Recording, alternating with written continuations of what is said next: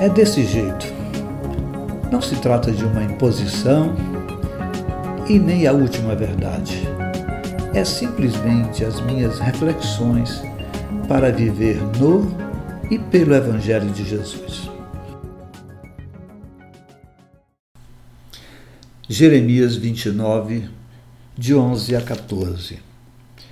Porque sou eu que conheço os planos que tenho para vocês, planos de fazê-los prosperar e não lhes causar dano, planos de dar-lhe esperança e um futuro. Então vocês clamarão a mim, virão orar a mim e eu os ouvirei. Estas são palavras do Senhor.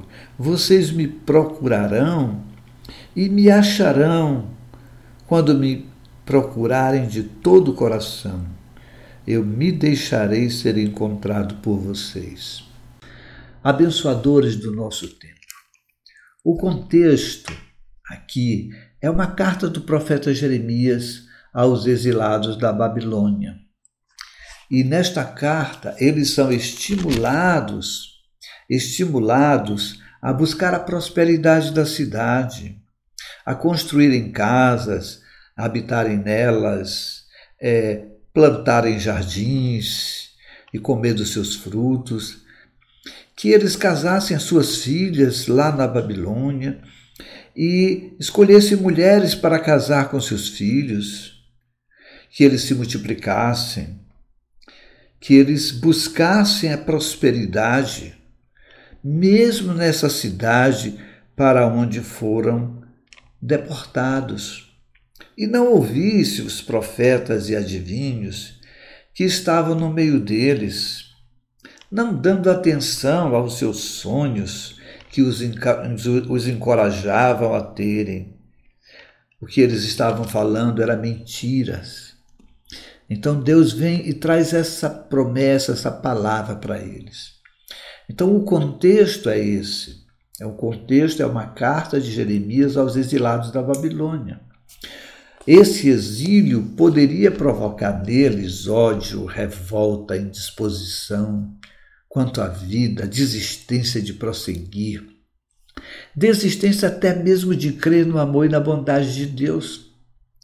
A carta é um estímulo a lutarem pela vida, ainda que em terras estranhas e como cativos. Trata-se de uma carta atemporal, cujas lições são para os nossos dias, dias angustiosos e também em terra estranha, porque aqui não é a nossa pátria. No tempo da prova, querido, não pare a sua vida, não desista. Continue trabalhando, crendo. É preciso estabelecer-se onde você vive, construir famílias, permitir que os seus filhos se casem, como foi a orientação de Jeremias. A vida tem que ter continuidade mesmo diante das dores, das perdas, das frustrações. É preciso querer um lugar que prospere, o lugar onde você está que prospere, que sua cidade prospere, que o trabalho seu prospere aonde você está. Não há como abençoar ao seu redor, separando-se das pessoas, formando um guetozinho. Tem muitos parados de braços cruzados, esperando que as promessas do texto sagrado se cumpram por si só, crendo na obrigação de Deus em cumprir o que crê, seria uma palavra para si nesses dias de hoje. Não esperamos promessas de braços cruzados, queridos.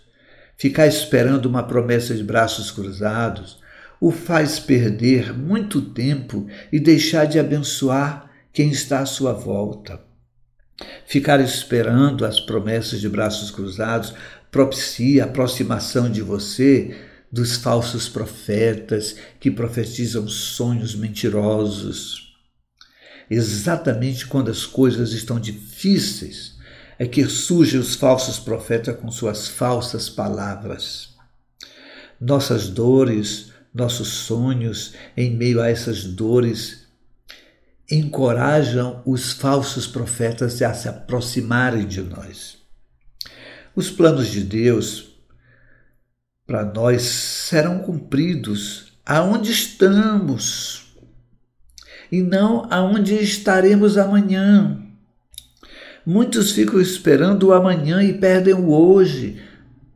Talvez o, o povo de Israel estava assim, esperando o, a, a libertação do cativeiro e Deus lhe diz: não, é para hoje, prosperem hoje, acreditem para hoje.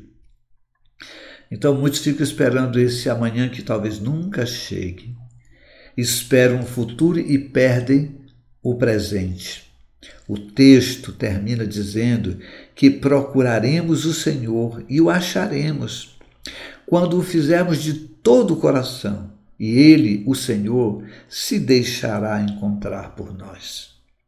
Essa é uma lição apropriada a todos os tempos, pois cada dia traz o seu próprio mal e ainda assim devemos e podemos ser abençoadores do nosso tempo.